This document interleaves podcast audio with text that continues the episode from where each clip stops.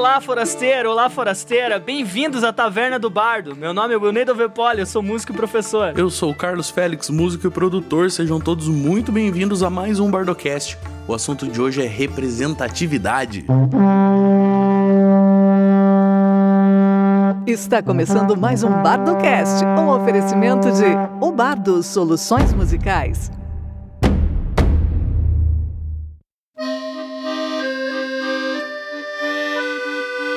Seguinte, Carlos Félix, o assunto de hoje é é um pouco mais sério do que a gente está acostumado a fazer, mas é muito necessário, principalmente nessa época, nessas últimas semanas e nesses tempos sombrios que a gente está vivendo aí, cara. Representatividade é um bagulho que é, eu confesso que eu com certeza não, não tenho voz para falar isso, não tenho lugar de fala, mas eu sei que você tem bem mais que eu, meu jovem. É, eu, eu não tenho muito porque eu não sou canhoto, né?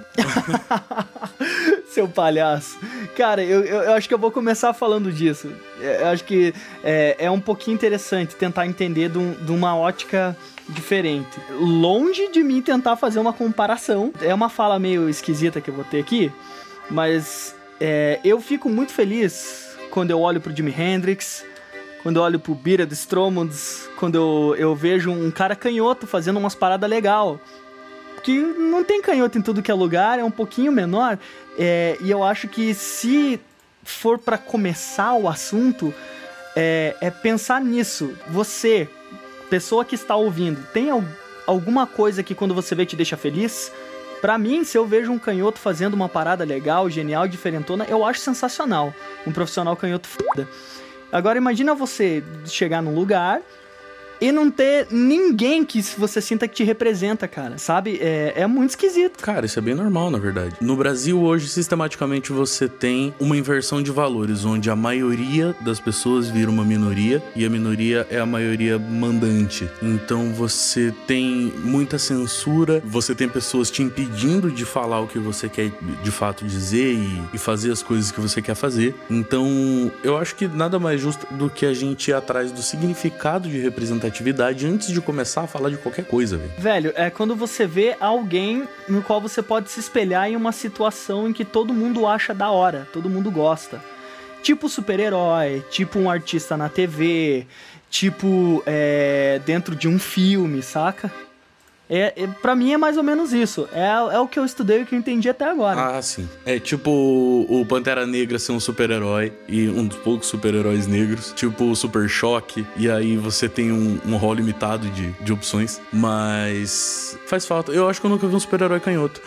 nunca parei para pensar nisso, mas assim, os caras que eu admiro muito eram canhotos. Daí eu fico pensando, pô, qual que é, tá ligado? Por que não? Cara, tem essa parada que, que você tava comentando aí. A ideia de minoria, as pessoas acham que vem de número, mas não é do número, né, cara? A minoria é uma coisa mais social, velho. Chega a ser até um pouco frio de dizer isso, mas a, a, quando você fala de minoria e maioria, é, é quem importa, tá ligado? A maioria vai ser branco porque são eles que mandam. A maioria vai ser hétero porque é hétero que manda, entendeu? É, não é numérico. Não interessa quantas pessoas tem em qual grupo, mas manda quem manda. E daí os caras querem cuidar da vida alheia e vira nisso que a gente já conhece. Seria por papéis que representam algo importante dentro da sociedade. Dentro da sociedade sociedade. Não esqueçamos disso. A sociedade ela não é isenta, ela não é justa. É, eu sempre gosto de dizer que justiça é um conceito humano. A justiça não existe, tá? Dentro de uma floresta, um animal que assassina outro animal ele não paga, entendeu? É, justiça é um conceito humano. Não esqueçam disso, porque ele não é inerente à sociedade. Ou seja, a gente precisa tentar garantir direitos. Exatamente. Isso nos leva a pensar também que é, o racismo estrutural, e muitas pessoas falam que é uma lenda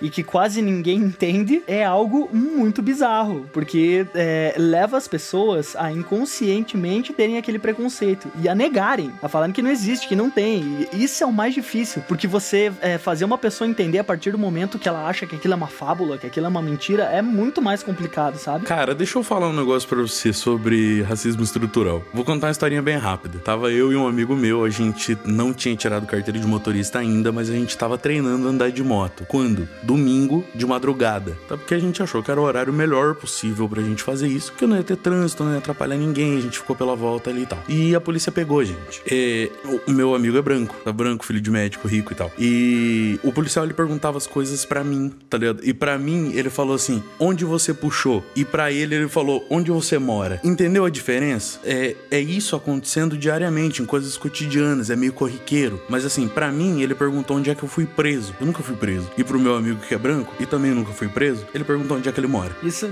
inconscientemente, cara. E às vezes pode até ser conscientemente, acredito eu, mas assim, o cara, né? Eu posso dizer que é culpa do cara, eu não posso dizer que é culpa do cara. Ele foi criado com base nesse raciocínio, velho. Esse é o problema. Você não pode culpar o cara que tá sendo. Eu não tô dizendo que aquele policial foi racista, tá? Talvez ele não tenha sido, entendeu? É isso que eu quero dizer. O cara, isso tá tão inerente dentro do cara, isso faz tão tanto parte da educação dele, que ele simplesmente não percebe. E é essa parte difícil, velho. Você não tem como mostrar. Eu não tenho como explicar para um branco o que, que é ter que andar super arrumado na rua pra não tomar geral, tá ligado? Pô, eu te vi anos, hein, cara? Você andava de terninho, andava de roupa social, cabelo arrumadinho, tudo assim. É porque quando eu andava de agasalho eu tomava geral, geralmente. Aí você falava, pô, não. Você é meio pretinho tal, aí vê, sobra pra você, tá ligado? Velho, é, é, é uma parada. É meio revoltante conforme vai passando o tempo e você vai criando consciência, você vai ficando muito mais revoltado com essas coisas. Sabe? Ao mesmo tempo, você aprende a lidar. Cara, lidar é parte, velho. Não adianta. É, eu não gosto de grupos militantes que querem mudar a coisa do dia pra noite e forçar uma parada que, tipo, não vai acontecer, velho. Não faz parte da realidade isso, entendeu? Uhum. Uma mudança dessas demora demais e tal. E daí você vai. Você vai se acostumando, você vai aprendendo a lidar, vai aprendendo a conversar. O dia que o cara me perguntou onde é que eu tinha ido preso lá, velho a gente conseguiu ir embora sem ser multado, sem guinchar, sem nada, entendeu? Que a gente foi conversando, o cara foi perguntando as paradas e foi passando atravessado e eu fui sendo mais educado com ele toda vez. Até a hora que os caras baixaram, porque eles a gente tava de madrugada e tal, né? Então eles já chegaram com arma, aquela coisa toda pra abordagem. E dali uns 15 minutos, depois que eles viram que a gente não era nenhuma ameaça, uhum. a gente foi conversando e sabe como? Aí os caras entenderam que a gente é gente também e pronto, e tá tudo bem, tá tudo legal. Só que a primeira impressão é de que o cara que tá ali é pretinho, é bandido, tá Sim. ligado? Isso é foda, a gente é tratado diferente. Complicadíssimo, cara. Tem um vídeo que eu tava vendo essa semana aí, muito interessante, que a gente vai colocar no Anchor lá, nos nossos links de, de referência. Era um, um deputado, que era ex-policial, que agora é deputado, que é um cara muito arrogante, fala de arma, fala de. É, ah, vou matar e dar tiro na cabeça de Antifa. É um cara assim que não tem tolerância nenhuma. E ele falando que nos sete anos que ele foi policial, é, ele tava na favela, o que mais tinha era preto com arma. Então, se é o que mais tem é, é preto, é, sabe, cometendo crime, é isso que ele tá vendo que é essa realidade. O que ele esqueceu de prestar atenção é que o maior número de preto é o que? É a galera que é discriminada, é a galera que não tem chance na vida, é a galera que não tem perspectiva nenhuma. E isso também conta. Cara, a gente tá num país que aboliu a escravidão, ou escravatura, se você preferir assim, é, há 300 anos, mais ou menos. Eu não sei se é redondo esse número, são números aproximados. Nossa, acabei de ler que a abolição da escravatura foi 1888. Aí depois você edita, dá um jeito. Só que assim, essa abolição, ela não aconteceu com uma reparação de danos. Lembre-se que esses negros vieram de navio da África, alguns morreram no caminho, alguns vários, e aí eles foram tolhidos de liberdade, tiraram tudo que eles tinham, torturaram eles, massacraram eles, e Exato. quando eles receberam a abolição, eles não receberam reparação, eles receberam um vá para fora e tchau da minha propriedade. Uhum. Se vire, se vire malandro. Então assim, é, essa gente ficou muito para trás, entendeu? A gente ficou muito para trás trás, velho. Esses caras não têm acesso à educação, esses caras não têm acesso a saneamento básico. Então, é, e 300 anos é muito recente, entendeu? É. Se você for pensar no período da humanidade e tudo mais, 300 anos é muito pouco tempo. Então, essas injustiças, elas não foram reparadas, elas foram sendo passadas adiante. E aí que tá o erro da coisa, aí que tá a merda. Porque a gente paga por problema que não é nosso, tá ligado? Aham, uhum. velho, é bem isso, cara. Então, terminando esse momento meio tentando explicar onde é que, como, onde, quando nós embasamos a nossa opinião sobre racismo e racismo estrutural, a gente pode passar um pouco pro mundo da música, falar um pouco sobre isso, né, cara? Boa. É, tem um cara que eu vou colocar aqui que o nome dele é DracoCast, que é um podcast que ele fala sobre isso, sobre semiótica, sobre representatividade, sobre é, racismo estrutural. O cara é muito bom e ele vai explicar em três minutos muito melhor do que eu e o Carlos explicamos agora tudo isso. Esse cara é muito bom, vou deixar lá porque é sensacional, precisa ver. Pensando nessa, nessa, parada aí, então, da ideia dos, da representatividade, a gente tem muito debate sobre será que os brancos tomaram o lugar dos negros na música? A ideia do, do, do rock and roll e do Elvis tomar o lugar dos negros deu muito debate. Já vi a Negrali falando sobre isso e uma galera escrachando ela, falando que, que não tinha nada a ver, sabe? É, eu fiquei meio mal porque ela, ela não, onde ela tava na Jovem Pan, acho. Ela não conseguiu se explicar. Mas cara, existem dois lados dessa moeda. Tem a galera que vai achar que não, nada a ver.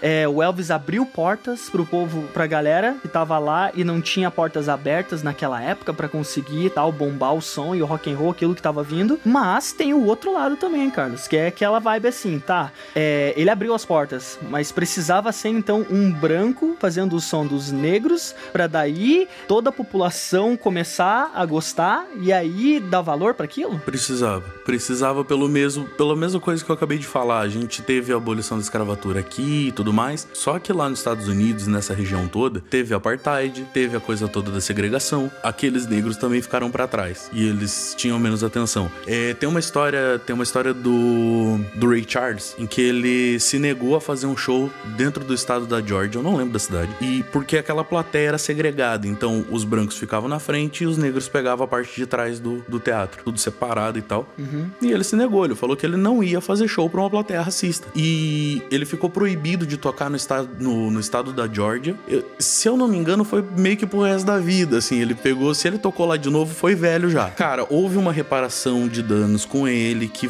eles transformaram Georgia on My Mind na música oficial do estado da Georgia. Mas ele foi impedido de tocar naquele estado por anos, porque ele era negro e se recusou a contribuir com a máquina racista que tava fazendo isso acontecer. Uhum. Se fosse um cara branco, que foi o caso dos Beatles, não foi tão pesado assim, tá? Eles não foram banidos de outros lugares por ter feito o que eles fizeram de não tocar para plateia segregada. Sim. Tem uma diferença, tá? Então, eu acho que sim, tinha que ser um branco para trazer o som do rock and roll, é, que tava na mão dos negros ali, para apresentar pro resto da, dos brancos tinha que ser um branco mesmo. E aí vem o ponto mais importante, cara, para resolver essas coisas. Você não precisa de mais ódio, você não precisa levantar tocha contra branco. Você precisa se unir com os caras, velho. É essa parada, é a humanidade precisa se unir, tá ligado? A gente precisa ser mais amigo, velho. E preto ser amigo de branco, que é amigo de japonês, que é amigo de índio, todo mundo é brother, tá ligado? O dia que a sociedade chegar nisso, velho, a gente vai estar tá muito bem, tá ligado? O próprio Elvis falava, né, cara? Ele admitia que o que ele tava fazendo ali, velho, era. Bom, ele não tinha inventado aquilo. Ele citava os nomes, ele dizia que o que ele tava fazendo, os outros caras já estavam fazendo faz tempo, já tava rolando.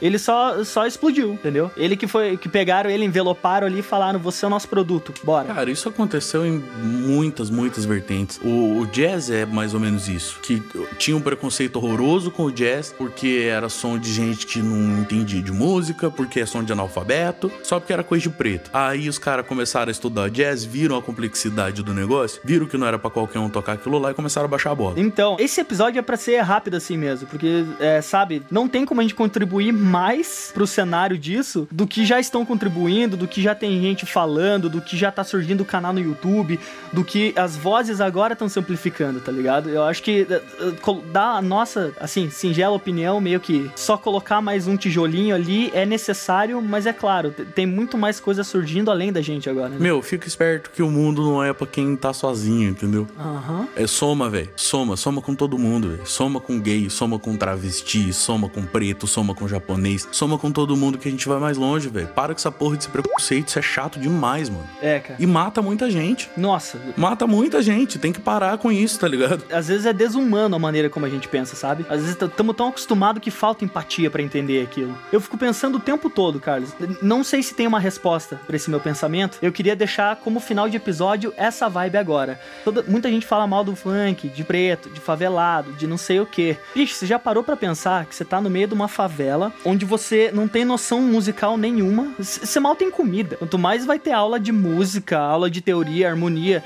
E olha o que os caras fizeram. Os caras estão fazendo som, música de festa, colocando letra na boca dos playboy por aí. Assim, velho, você pode não gostar, mas você tem que admitir que é um movimento cultural que é muito forte. Legítimo. Aham. Uhum. E além do mais, se esses caras tivessem a oportunidade que os outros têm, você acha que o som deles não poderia ser melhor e mais sofisticado que a galera que tem oportunidade? Cara, é isso. Tem um, tem um experimento no canal do Manual do Mundo que ele coloca umas formiguinhas e uns. Acho que é açúcar com corante, um negócio assim, e a bunda delas fica colorida com a cor do corante. Você só consegue espremer pro mundo aquilo que você recebe, véio. E a gente tá no Brasil, mano. Esses caras não recebem nada, véio. Se eles estão espremendo alguma coisa de bom pro mundo, música é arte, né? Por mais que as letras sejam controversas e sejam assuntos, são os assuntos do, do dia a dia deles. É, eles estão eles estão mandando essa energia para fora, entendeu? De alguma maneira, contra tudo e contra todos. Essa é a parte legal, velho. Uhum. Não tô dizendo que é bom, não tô dizendo que eu gosto ou que eu não gosto. É, não tô fazendo juízo de valor. O que eu tô dizendo é o seguinte: é uma expressão artística legítima.